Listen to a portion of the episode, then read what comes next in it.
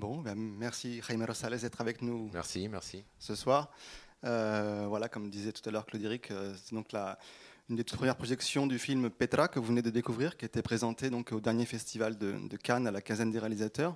Le film sortira, euh, je, tu me disais, en tout début d'année prochaine, en, donc en tout début d'année 2019. Et donc on a la chance et l'opportunité d'avoir avec nous ce soir Jaime Rosales qui a donc réalisé ce, je crois que c'est ton sixième film. Et donc l'idée c'est maintenant bah, d'avoir un échange avec vous ouvert, donc un, dialogue entre lui et vous. Et vous rappelez qu'aussi demain matin, on aura l'occasion de parler plus amplement de son travail, puisqu'il y aura une, rencontre, masterclass, je ne sais pas comment appeler ça, avec, avec toi, euh, à 10h, en tout cas, voilà, pour parler aussi de son travail euh, depuis euh, la Soras del Dia jusqu'à Petra. voilà, bah, écoutez, on, voilà, on va commencer ce soir. J'imagine que vous avez des questions, des réactions, il y a des micros dans la salle, vous pouvez prendre la parole, lever la main. Et puis, euh, et puis comme d'habitude, moi je pense que je vais commencer. Donc euh, peut-être tu peux, comme disait tout à l'heure Claude Eric, chaque film, c'est enfin, très net dans ton travail. Chaque film, c'est l'occasion un peu d'une nouvelle expérimentation, c'est l'occasion d'une nouvelle audace. Euh, peut-être tu peux nous dire peut-être qu'est-ce qui a été le moteur de, celui-ci.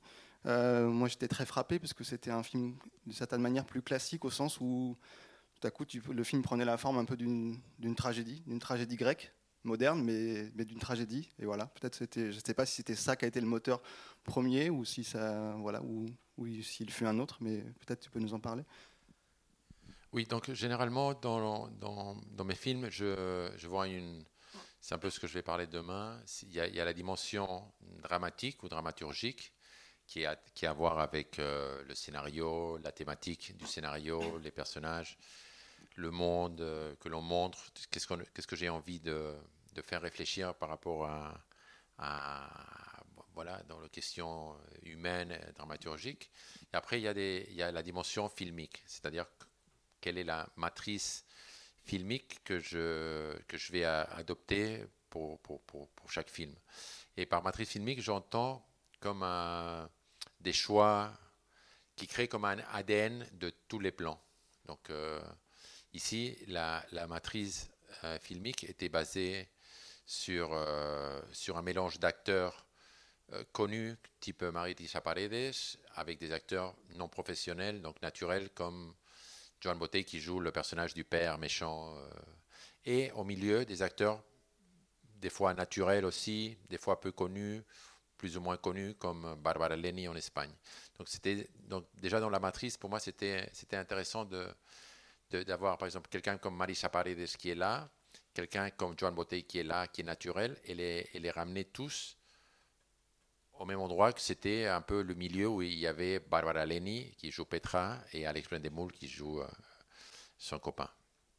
Et euh, donc ça c'était une partie de la matrice. Et l'autre partie c'est euh, j'avais je voulais tourner tout en plan séquence avec un steadicam qui, qui flotte un peu. C'est comme le regard d'un d'un esprit ou d'un ange. on l'appelait l'ange. C'est comme une présence que même il y a des moments où il n'y a personne, mais cette présence est là. Et elle aussi cette présence, elle est appuyée par le choix de la musique. Donc qui, la musique, le son, donc ça fait aussi partie de la matrice. Donc euh, pour moi, généralement, je, démarre un projet avec euh, une idée dramaturgique, un thème. Et là, c'était euh, la tragédie grecque, la recherche du père aussi, euh, la, question des, mensonges, des occultations. Et donc ça, c'était dans, la dimension dramaturgique. Et cette idée de, voilà, on, est, on, habite un monde, mais, comme s'il y, avait, comme s'il y a des esprits ou des dieux, je ne sais pas, qui sont là. Par exemple, maintenant, on est tous là, mais après, on va partir. Qu'est-ce qui se passe dans cette salle quand on sera tous partis? Il y, y, a quand même quelque chose qui se passe selon moi, c'est comme si, je ne sais pas, il y a du temps qui se découle, peut-être il y aura un esprit qui est là, même s'il n'y a personne. Et euh, donc ça, c'est une idée pour moi importante, et je pouvais l'exprimer à travers la, partie euh, filmique.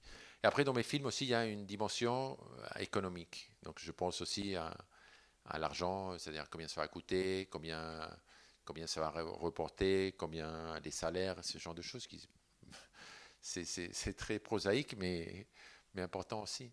Et, euh, et donc, c'est avec ces éléments que je, je crée, euh, j'ai créé ce film. Et, euh, et en particulier avec cette dramaturgie, avec cette, cette matrice filmique. Mais en, t'écoutant, on se posait un peu la question, genre, mais qu'est-ce qui arrive en premier? Tu as l'air de dire, genre, il y a la matrice filmique, mais c'est pas, pas d'abord l'histoire, les, personnages et la tragédie qui viennent d'abord, avant, le, avant de savoir comment tu vas la filmer Pour moi, c'est, c'est vraiment les, les, trois, c'est comme des trois jambes qui, doivent être les trois au même moment, parce que je, si j'ai pas plus ou moins une intuition claire d'une matrice filmique, donc qui m'intéresse, et la particularité de mes matrices filmiques, parce que je tiens à dire que tous les films ont une matrice filmique. Simplement que la plupart des films, ou beaucoup de films, ils adoptent une matrice filmique euh, pré-créée. Par exemple, les films d'Hollywood, ils ont une, matrice qui se base sur la transparence. On voit les films d'Hollywood comme si ce qu'on voit, ça serait là. En fait, euh, et on est vraiment à regarder sans conscience de que c'est construit.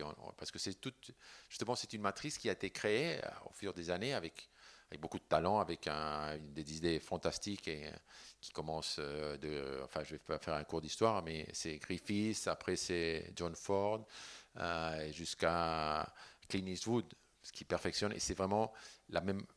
C'est cette matrice, non? Moi, je me dis, bon, pour chaque film, je cherche à créer une matrice qui me soit propre et différente des autres films, et en plus que je ne connaisse pas et que je sache, je sais pas la faire. Et, euh, donc je fais des choix plus ou moins radicaux ou plus ou moins euh, difficiles parce que et je commence à faire le film et j'apprends à, maîtriser la matrice. Et quand j'ai appris, finalement, je dis ah c'était comme ça qu'il fallait le faire. Ah, c'est le dernier jour de tournage c'est trop tard. Et donc il y a plein d'erreurs qui sont, euh, oui, non, parce que je ne savais pas le faire. Et avec, par exemple, avec Hélène Louvard, la, chef-op française euh, formidable du film, elle, me, elle, a, elle, a, elle, a, en plus, elle est, allée plus loin parce que d'habitude, j'étais avec mes chefs-op, je commençais une matrice filmique que je ne connaissais pas, elle était nouvelle, et à, plus ou moins à la moitié du film, je disais, ah tiens, maintenant j'ai compris comment ça marche, et au moins la moitié du film, je pouvais le faire bien. Mais euh, Hélène disait, bon, maintenant qu'on a compris, il faut changer. Alors je disais, ah non, donc il faut à nouveau repenser et tout. Et c'était pas mal. Donc c'est peut-être, il y, a des moments où, euh, par exemple, la caméra, l'ange, il regarde, il, parfois il prend plus de frontalité et il repart. Il y a des fois que c'est, euh, je me dis, pourquoi est-ce qu'on est parti à ce moment-là? Parfois c'est réussi, parfois c'est maladroit. Mais je pense que ça fait partie aussi de, de faire des films. Il faut, il faut, il faut, il faut essayer des choses, il faut pas avoir peur d'échouer, d'apprendre, parce que aussi, il y a des moments où euh, il y a des choses inespérées qui jouent en, faveur. Souvent, en discutant avec toi, j'ai l'impression que aimes bien aussi euh, voilà, l'irruption des, des, incidences, fait, des choses ou des accidents, je ne sais pas comment l'appeler. Justement, est-ce que quand tu tournes avec Hélène Louvard ou les, Steadicam, c'est-à-dire cette caméra qui permet de. je ne sais pas si vous voyez ce que c'est une Steadicam, tous, enfin, qui comme ça, qui compense un peu les mouvements, qui permet un peu de flotter dans l'espace, c'est-à-dire qu'il y a une caméra qui est, fixée à un, opérateur, et qui, mais qui, qui compense le mouvement et qui donne ce côté très, très fluide. Euh, je sais pas, est-ce que tu, euh, est-ce que euh, c'est, c'est, un travail avec des marques au sol ou au contraire tu, peux, tu permets à tes comédiens et à ton, et à ton opérateur de, de travailler différemment entre chaque, chaque prise? Je ne sais pas où est-ce qu'il y a de... c'est-à-dire que y avait ce que je faisais, c'est un, parce qu'il y a deux opérations qui se font en même temps. Euh, c'est ce que moi j'appelle la mise en scène et la mise en cadre. C'est-à-dire, la mise en scène, c'est comment ils vont, comment ils vont être dans l'espace et comment ils vont se déplacer. Et la mise en cadre, comment on va filmer ça. Donc finalement, une fois, qu'est-ce qui va avant? Parfois, c'est on on on veut filmer comme ça, donc ils vont, on va les faire bouger d'une certaine façon, ou on les fait bouger d'une certaine façon, et après on va filmer en fonction de leur mouvement c'est pas toujours l'un et après l'autre, parce que des fois on change. Avec Hélène, on, se disait bon, la mise en scène, ça va être probablement ça. Qu'est-ce que ça donne? Quelles possibilités on a de mise en cadre? Bon, donc si on faisait si on faisait certains mouvements des acteurs et on commençait à faire un, mouvement de caméra. Et, euh, et, si on était content, on le fixait assez. Et on faisait peut-être 6, 8 prises, mais c'était assez semblable, le mouvement. Le, le, le, steady, il faisait ce mouvement, mais, mais pas d'une façon très précise par rapport au dialogue, parce que le dialogue est improvisé. Mais il faisait toujours à peu près le, même mouvement. Il allait vers l'un, après peut-être vers l'autre, et après il partait dans la nature. Et mais peut-être il allait d'une prise à une autre, il allait s'arrêter plus de temps à un moment, après partir dans l'autre, et peut-être il partait, il avait presque pas le temps de partir dans la nature. Mais, mais c'était toujours à peu près le même mouvement, avec des, avec des variations euh, sur le, rythme. Mais, c'était plutôt fixé en fonction de ce qu'on voyait. C'est pas fixé euh, dans, un storyboard. On va faire ça, ça, ça. C'était, on va voir. Et, peut-être, ça m'est arrivé de, par exemple, un jour, je peux faire un mouvement et je, fais la mise en cadre, la mise en scène. Et euh, ça nous prend toute la matinée. Et quand tout est bon, et au moment de tourner, on se dit euh, hmm, peut-être c'est pas la bonne idée. On va manger et on recommence. Alors toute l'équipe, euh, les, les, assistants, tout le monde se plaint. Oh là, ils n'ont pas les idées claires. S'ils veulent, et nous on est là. Et puis voilà. C'est toujours comme ça. Dans mes films, toujours, toujours les gens se plaignent. Euh, et, après, je, dis, bon, oui, c'est comme ça, je suis désolé, machin, on va recommencer. Mais bon, ils sont sympas et euh, ils, viennent le jour d'après quand même. Et, euh, là, c'est ça m'arrive souvent, ou, ça m'arrive que un acteur, il est bloqué et ça marche pas, ça marche pas, ça marche pas. Donc on va manger et on va se détendre et tout. Et après, on recommence et je vais changer peut-être des choses de la dramaturgie pour aider. Et pendant, et pendant, que les autres mangent, moi je suis en train de prendre des notes. Qu'est-ce qu'on peut faire avec, euh, peut-être avec Hélène ou avec la productrice. Euh, voilà. Il n'y a pas de questions? Oui. Vous avez parlé de, de, matrice filmique et de façon de montrer les choses, de mettre en cadre.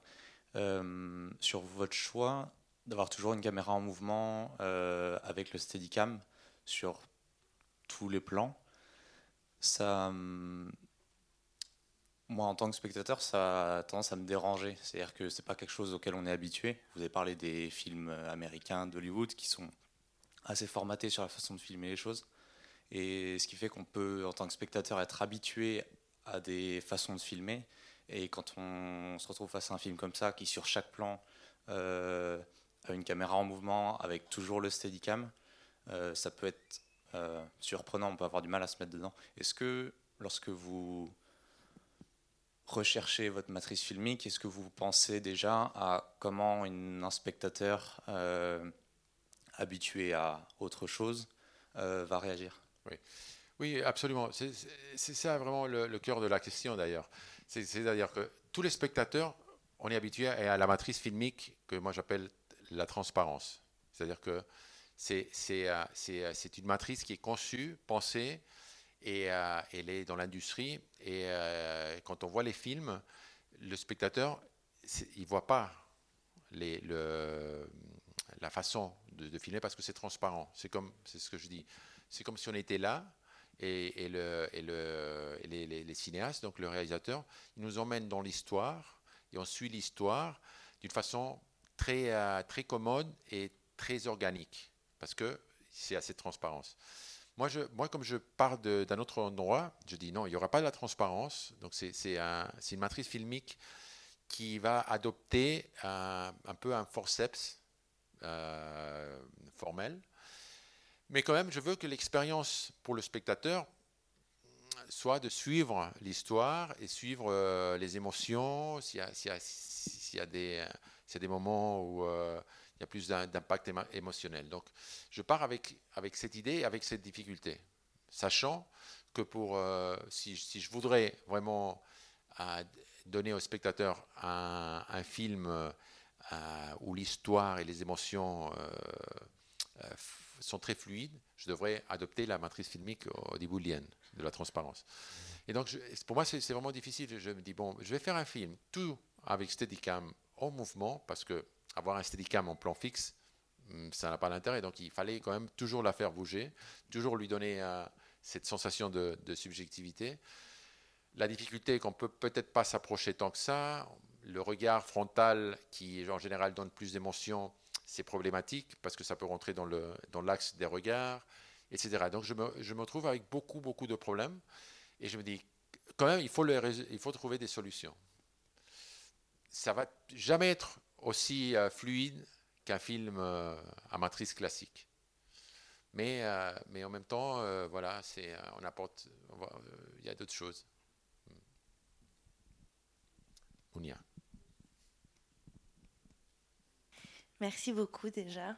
Euh, ma question en fait concerne les personnages parce que j'étais fascinée par les personnages, euh, en particulier celui du père. Et j'aimerais que vous nous parliez un peu de comment vous les avez construits. Voilà.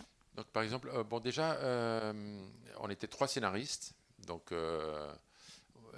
premier, la, première construction, généralement j'écris moi la première version. Par exemple, euh, le personnage de, du père Jauma, il était assez clair. C'est un personnage qui était clair en moi. Enfin, il y, a très peu de réécriture par rapport à, à lui. La structure de, l'histoire jusqu'à la fin, que Pao tue Jauma, c'est arrivé assez dans la dixième version, donc ça nous a pris un bon moment. Mais par exemple, pour le personnage de, Petra, que j'étais moins sûr, c'est par exemple euh, Clara, que tu connais, Clara Roquette, qui a, beaucoup euh, travaillé avec, euh, aussi avec la productrice Barbara pour vraiment faire un personnage de Petra qui, qui transmette, je ne sais pas, plus de crédibilité. Pour moi, c'était peut-être, j'arrivais moins bien à saisir Petra. Et par contre, je, je saisissais très bien Jauma, ce qui ne dit pas très, des, choses très bonnes de moi, parce que si le super méchant, c'était très clair, et les personnages positifs pas. Bon, mais, euh, mais c'est un peu comme ça. Et donc, c'était vraiment de plusieurs couches. Euh, et, euh, et, entre Clara et Barbara, surtout, elles, travaillaient bien les, personnages féminins. Moi, je travaillais les personnages masculins. Il y avait Mitchell qui faisait un peu, qui gardait toujours la structure, un regard sur la structure, sur le, sur le rythme général. Donc c'était c'était vraiment un, travail d'écriture de moi, j'aime bien la charpenterie. C'est comme un charpentier qui ou la sculpture, c'est vraiment un travail de petit à petit faire des versions et euh, de version en version. Parfois, on se dit bon, on va attaquer ce problème-là, le personnage, par exemple, de Petra. Et euh, c'est toi qui vas le faire. Et c'est par exemple peut-être Clara qui va travailler euh, pendant un mois sur ce personnage et et va pas toucher à autre chose. Après, euh, Michel va dire bon, bah, moi je vais travailler sur la structure.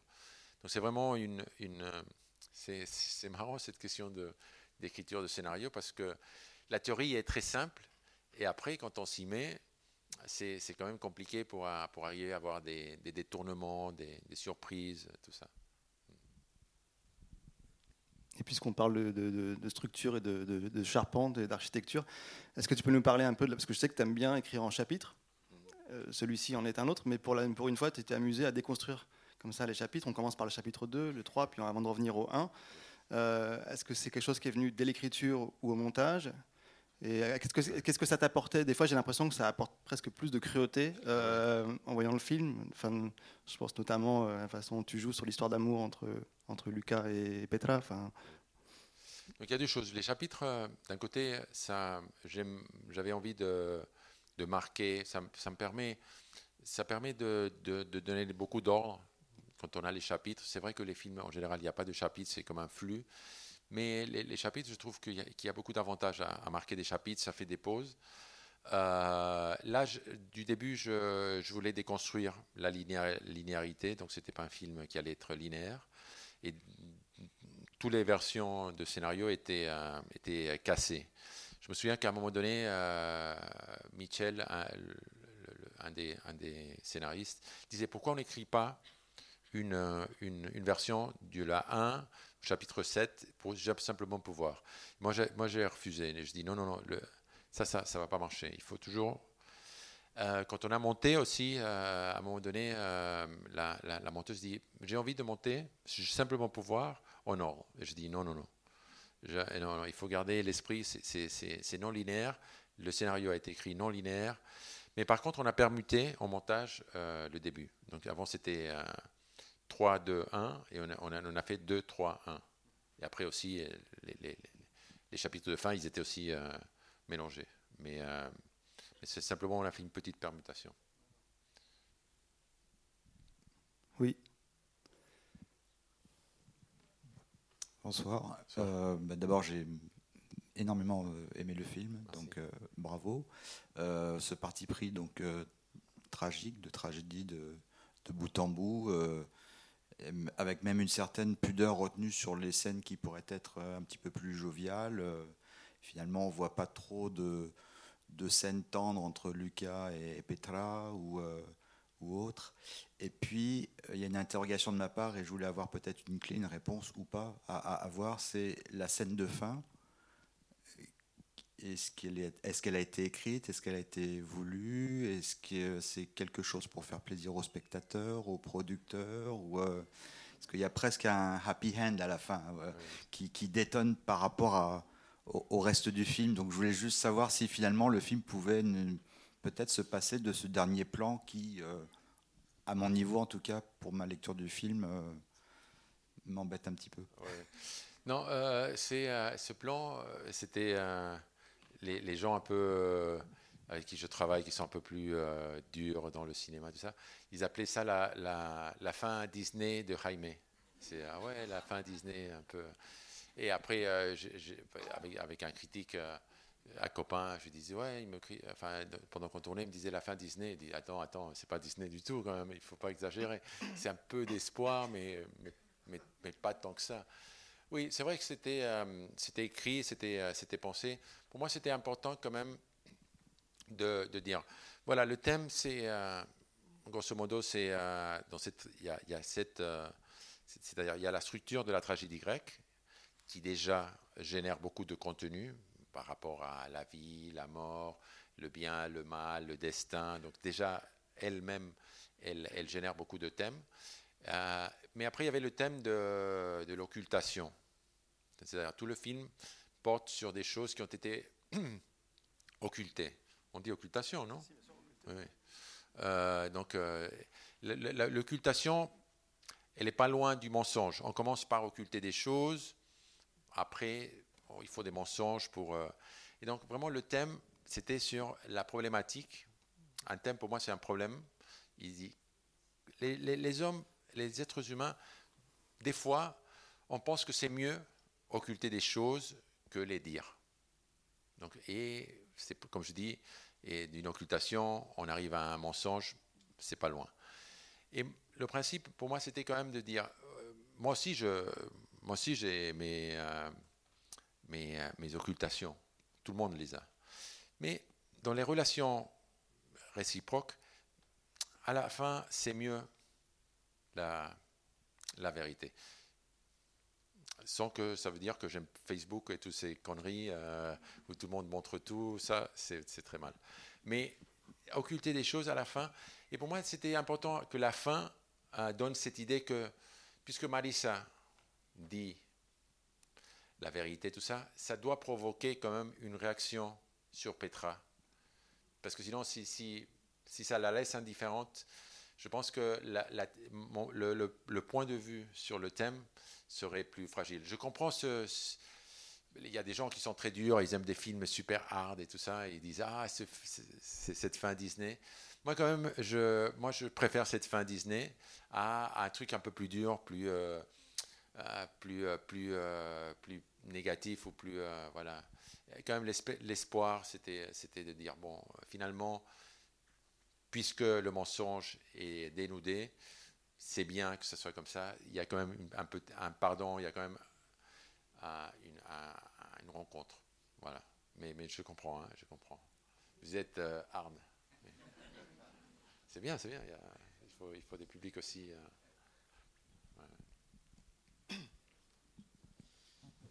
euh, bonsoir.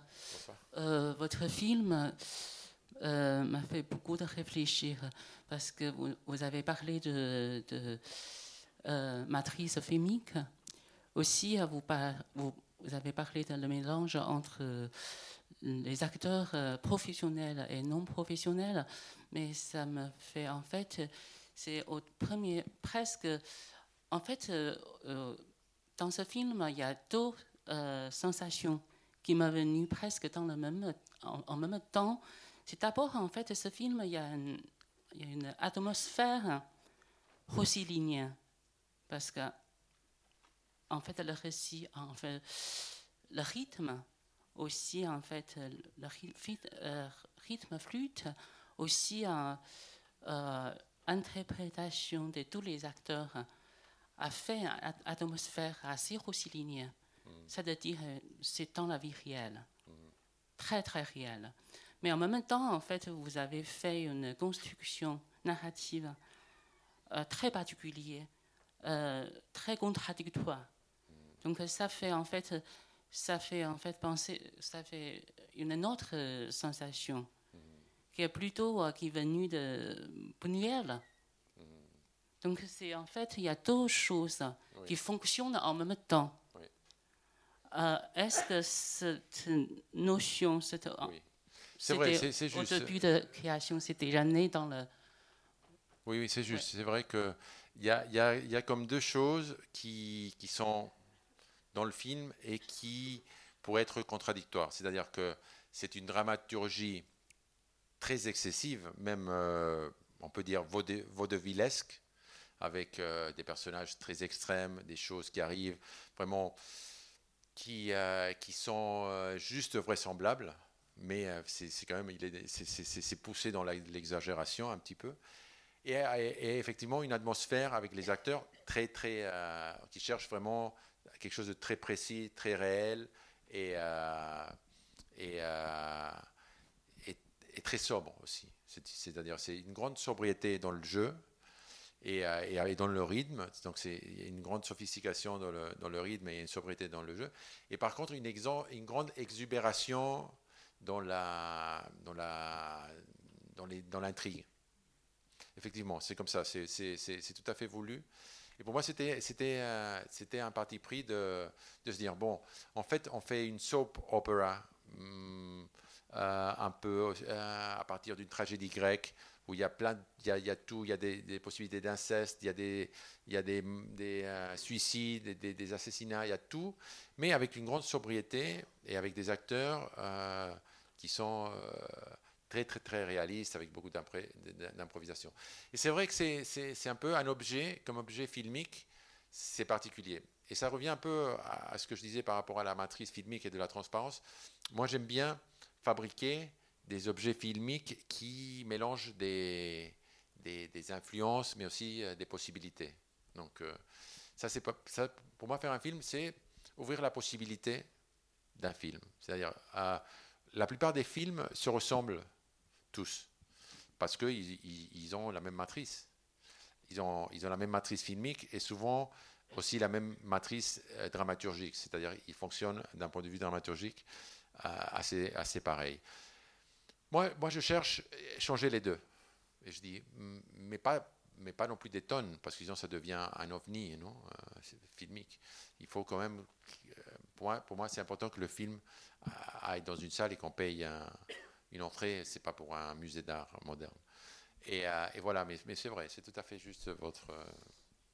mais la question, c'était en fait, pour moi, il y a troisième chose qui est venue dans le film c'était en fait avec euh, cette euh, structure très contradictoire. En fait, euh, le film, il y a une obsession que on ne peut pas sortir cette obsession. C'est en fait toutes les questions de mensonge aussi autour de la question de père et de fils. Mais votre film, finalement, il y a eu une troisième ligne qui est finalement qui fait un peu sauver cette obsession.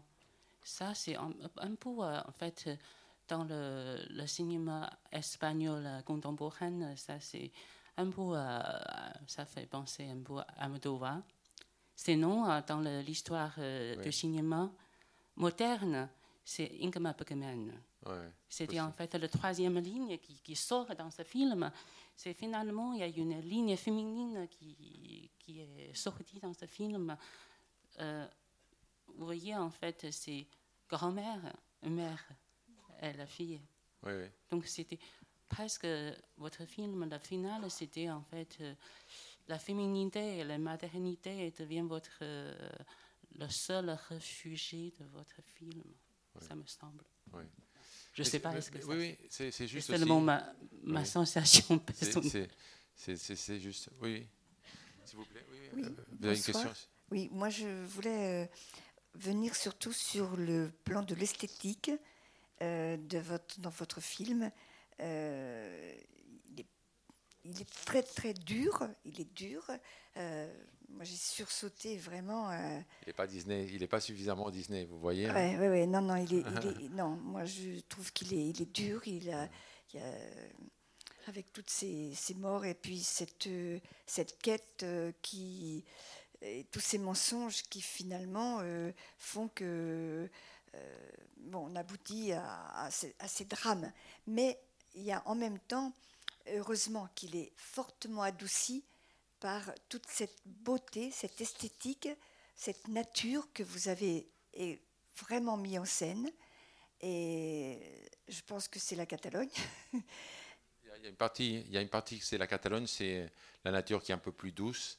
Et après, il y a la partie de la. Les rochers. Les rochers, ça, c'est à Madrid. C'est plus. Euh, c'est Castille. Castille, oui, oui. Ben, j'ai reconnu parce que je connais très, très bien l'Espagne. Et ça m'a fait plaisir d'entendre un film tout en espagnol parce que c'est pour moi, c'est. C'est comme si c'était ma, langue maternelle. Bon. Euh, mais ceci dit, je voulais revenir sur l'esthétique. Et il y a des, des passages où à travers les vitres, vos, la nature apparaît presque comme, euh, comme, euh, des peintures, comme de très très belles. Enfin, c'est vraiment très très beau et, et, et, en plus tout en douceur parce qu'il n'y a pas de il a pas de, de couleur dans ces moments-là, de couleurs flashy ou de couleurs. C'est tout en douceur on, croirait. Euh, bon, j'arrive pas à retrouver le mot ce soir, je suis fatiguée.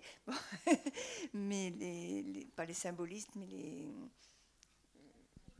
Comment? Les impressionnistes, un petit peu. Il y a des endroits, ça fait vraiment des, des cadres. Et j'ai trouvé que c'est. Pour moi, en fait, c'était important de, de mélanger.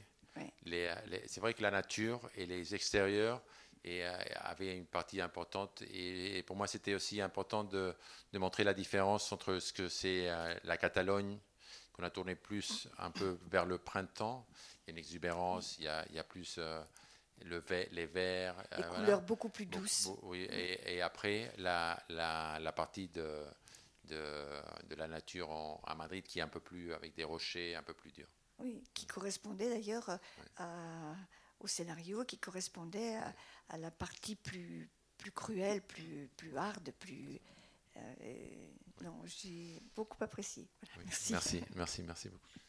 Non, mais c'est vrai que c'est pas. Parce que, juste pour rebondir, il y avait un truc sur la, sur la, comme, comme elle dit, la, la, douceur de la nature et la noirceur du scénario. Il y a quand même, euh, j'imagine, à quel moment le, le, décor prenait autant de place un peu dans le projet, puisqu'il y a, c'est pas banal de, placer quand même quelque chose d'aussi noir dans un décor aussi accueillant. On va dire, il y a quelque chose qui était, euh, qui est, un contraste qui est assez, qui est assez étonnant. Il m'a frappé moi aussi quand je l'ai vu. De toute façon, moi, ça me, dans, je crois que dans tous mes films, il y a un peu un équilibre entre la nature et, euh, et la ville, et les intérieurs et les extérieurs. C'est, euh, c'est vrai que j'aime bien quand quand la nature, d'un côté, ça fait respirer d'un point de vue rythmique et spatial.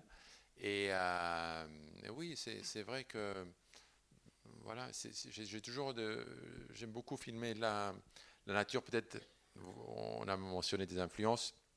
Pour moi aussi, quelqu'un qui me, à qui j'y tiens beaucoup, c'est euh, Tarkovsky. La façon dont il filme la nature, c'est très beau.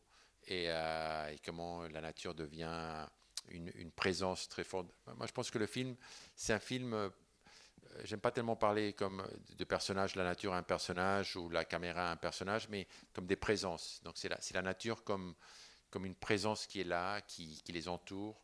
La caméra, c'est aussi une présence. La, musique, c'est comme une voix aussi, comme une, une présence. Non? C'est comme, c'est-à-dire que les, les, êtres humains on, a, on, est des, on est des êtres avec euh, voilà, notre psychologie, notre corps, etc. Mais il y a d'autres choses qui sont présentes aussi. Et, pour moi, cette idée de, de la présence des, éléments non humains, euh, c'était aussi euh, très important dans le film. Est-ce que je me trompe si je dis que c'est la première fois que tu utilises de la musique ou pas dans Oui, oui c'est la première fois. C'est ça? Oui. Du coup, est-ce que je sais que tu es un peu de l'école un peu bressonienne, est-ce que tu peux enfin, nous en dire un peu plus? Parce que je me suis, je me suis demandé si la présence des musiques, j'ai pensé au cœur, parce qu'on parle de tragédie, donc au cœur de la tragédie, mais peut-être que c'était. Qu'est-ce qui a motivé, qu'est-ce qui t'a décidé à placer cette musique et comment tu l'as. C'est une musique originale que tu qui est composée? C'est un peu aussi. Euh, je, pensais aussi un, peu en parler demain. C'est euh, l'idée de, de, faire un, une conception de, de film euh, et, les producteurs ont, beaucoup d'importance. Par exemple, la musique, c'est ma productrice qui m'a dit euh, dans, ce film, il, faut de la musique. Je dis ok, ben, je mettrai de la musique, mais je la mettrai un peu particulière. il faut Marisa Paredes, me dit un autre producteur. Bon, ok, je la mettrai, mais aussi je la mettrai. Donc, mais donc c'est finalement j'ai joué avec beaucoup d'éléments qui certains étaient euh, plus ou moins imposés, plus ou moins parce que j'ai un peu un peu le droit de veto, comme, euh, comme le titre euh, d'Emily. Mais, mais, mais, euh, mais en fait, je me dis, bon, si le producteur veut Marissa Paradis, peut-être il a raison. Si la productrice veut de la musique, peut-être elle a raison. Et, donc, parce que c'est aussi un, film, c'est un travail personnel, mais aussi collectif. Et c'est bien de, profiter des, des, idées des autres. Et là, la musique, ça a été un, travail très intense parce que c'était difficile de la, créer, cette musique, et très difficile de la monter. Parce que dans les plusieurs phases de, montage, la musique euh, était, était, très embêtante. Très, très embêtante. On faisait des projections et on parlait que de la musique. La musique euh, posait beaucoup de problèmes. Et euh, moi, aussi, je trouve que faire du cinéma, c'est résoudre des problèmes. C'est un peu comme les architectes. Ils se trouvent ils font une, c'est-à-dire que tout, euh, c'est comme une conspiration pour que la, pour un architecte, c'est une conspiration pour que la maison s'écroule. Euh, ils doivent trouver des solutions pour que la maison s'écroule pas. Pour moi, un film, c'est un peu pareil. Tout conspire pour que ça marche pas et on doit trouver des solutions. Et euh, il y a les producteurs qui ont des idées, il y a, y a, des trucs, il n'y a, a, pas d'argent, ou il y, y a, trop d'argent pour ça, ou quelqu'un veut. Et cette conspiration est bonne parce qu'il faut, les, il faut la résoudre. Et un peu, voilà, et par exemple dans le prochain film, que je ne sais pas s'il y aura de la musique ou pas, mais, mais c'était comme une espèce de pseudo-imposition que j'ai acceptée euh, de la part des producteurs. mais par exemple, travailler, tu dis, euh, pour une fois, on me demande de travailler avec des acteurs professionnels comme Marisa Paredes. Bon, ce que tu n'as pas fait beaucoup dans, dans ton œuvre, euh, on va dire jusqu'à présent, c'est pas si simple, j'imagine, d'accueillir et de, travailler tout à coup avec des avec voilà, des acteurs qui ont, une technique et tout ça. Euh, ça s'est passé comment ça de travailler tout à coup avec Barbara Legne, Marisa Paredes non, Par exemple, pour moi, c'était plus difficile de travailler avec Marisa qu'avec un acteur naturel. C'est-à-dire que j'avais plus de. Parce que mes films précédents, euh, j'avais fait beaucoup de travail avec des acteurs naturels. Et, le mélange, c'est assez particulier parce que euh, pour moi, c'est Marisa, elle, était très, très mal à l'aise c'est-à-dire qu'elle. et moi, moi, je lui disais, allez Marisa, on va y arriver. Parfois, elle, disait, euh, j'en peux plus. Je disais, bon, ben, si tu veux, on arrête. Et il n'y a aucun problème entre nous. Je cherche quelqu'un d'autre. Euh, tu peux partir. Non, non, je vais continuer. Voilà. Mais, mais ça a été vraiment. Elle était très, très, très. Parce qu'elle, elle, connaissait mon travail d'avant. Elle, savait qu'elle allait faire quelque chose euh, pour elle très, très difficile. Mais, euh, mais pour moi aussi, c'était très difficile de travailler avec elle. Mais quand même, on a travaillé un peu euh, côte à côte. Et moi, je suis, moi, je suis très content de, du travail de, de, Marisa et justement que tout le monde est vraiment dans, la même, dans le même ton ou dans la même tessiture, malgré que, par exemple, c'est marrant parce que Marisa Paredes avait énormément peur, une trouille incroyable de, des scènes avec Jauma, Joan Botey, acteur Jean Botey, c'est le propriétaire de la maison où l'on a tourné. Je l'ai rencontré parce que c'était le propriétaire. Je dis, tiens, lui, pour être Jaume, a quand même un personnage hum, très construit, euh, très maléfique et tout ça. Et le mec, il n'a jamais joué. C'est un grand propriétaire qui, vit de la chasse, euh, des propriétés, tout ça. Et il se retrouve avec un film avec Marisa Paredes.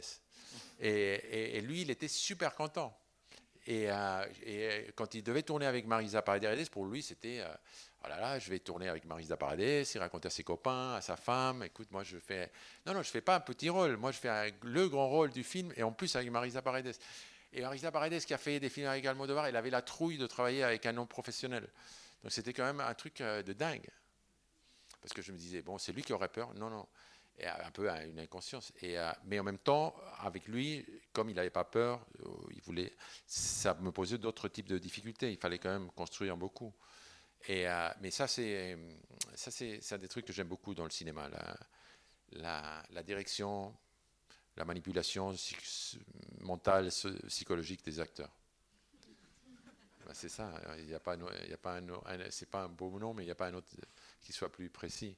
C'est-à-dire, c'est, les faire faire des choses sans qu'ils se rendent compte, ou même quand ils veulent pas, sans qu'ils se rendent compte qu'ils veulent pas, et les, voilà.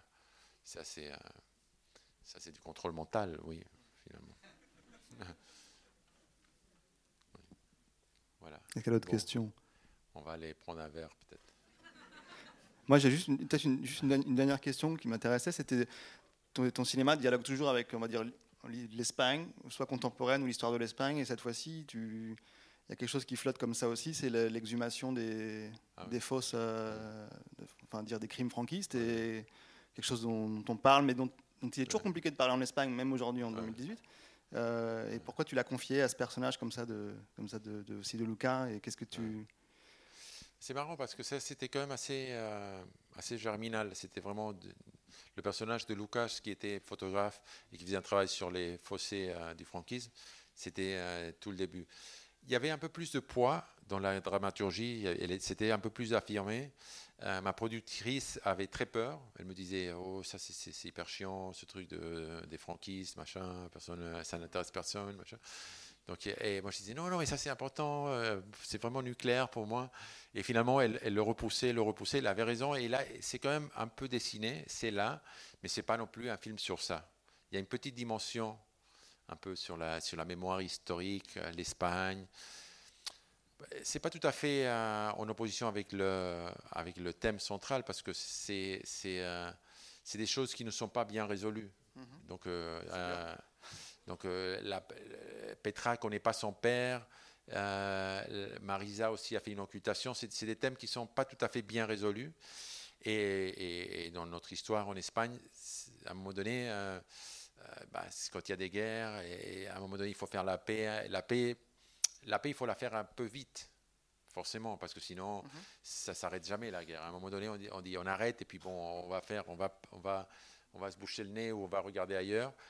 Mais après, ça revient un peu. Et euh, c'est toujours des histoires qui qu'il faut à un moment donné, bon, euh, parce qu'on a fait la transition, il fallait pas trop y toucher, mais ça ne veut pas dire que quand même c'est un truc que, peut-être il faut, il, faut, il faut réviser un petit peu au moins. Non? Et pour moi, c'est important que ça, ça, flotte dans le film. C'est comme quelque chose qui est là. Mhm. Merci, merci. Eh ben, merci beaucoup, Jaime. Et puis très bonne soirée à tous et on se retrouve demain euh, matin. À 10h, a las 10.